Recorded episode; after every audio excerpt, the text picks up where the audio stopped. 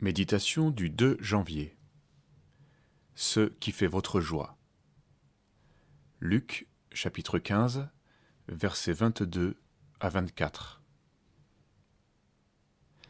Mais le Père dit à ses serviteurs, Apportez vite la plus belle robe, et mettez-la lui. Mettez-lui une bague au doigt et des sandales pour ses pieds. Amenez le veau gras et tuez-le. Mangeons et réjouissons-nous car mon fils que voici était mort, et il est revenu à la vie. Il était perdu, et il est retrouvé. La parabole du Fils prodigue est d'une richesse extraordinaire. Elle nous interpelle notamment sur ce qui fait notre joie. Le Père accueille son Fils perdu. Le retrouvant enfin, le voyant abattu mais repentant, il ne demande aucune preuve et s'associe à la joie du ciel, pour la faire sienne.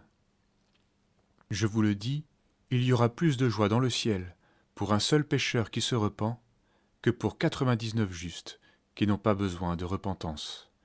Luc chapitre 15 verset 7. Cette joie du Père, le Fils prodigue se l'approprie. Il ne décide plus de rien, ne fixe plus les conditions comme au moment de son départ, mais va se laisser relever par son Père et prendre humblement part à la fête. Belle image de la joie du converti. Seul le fils aîné ne se laisse pas gagner par la joie. Sa réaction s'avère d'une certaine manière logique. Avec la perte de la moitié de l'héritage, il a fallu beaucoup travailler pour que fructifie ce qui restait. Et voilà que le père donne un chevreau pour fêter celui qui a tout dilapidé. Mais le fils aîné manifeste sa propre justice. Nos réactions sont-elles en harmonie? Avec ce qui se passe dans le ciel D'instinct, nous préférons nous réjouir avec ceux qui font bien les choses, qui ne font pas de vagues.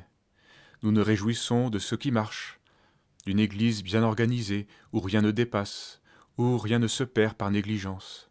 Mais cette joie est celle des bien-pensants. Elle transforme les églises en clubs d'amis qui se complaisent en eux-mêmes et finissent par rejeter les perdus. Il y a chez nous tant de suspicions lorsqu'une personne se repent parfois notre sensibilité s'éteint, et ce qui se passe dans le ciel n'influence plus la réaction de notre cœur. Nous avons alors besoin que le Seigneur nous révèle ce qu'est l'esprit de la repentance. Étant éclairés sur nous-mêmes, retrouvant notre position comparable à celle du Fils prodigue, nous pourrons à nouveau trouver réjouissant ce qu'il est et aimer de tout notre cœur.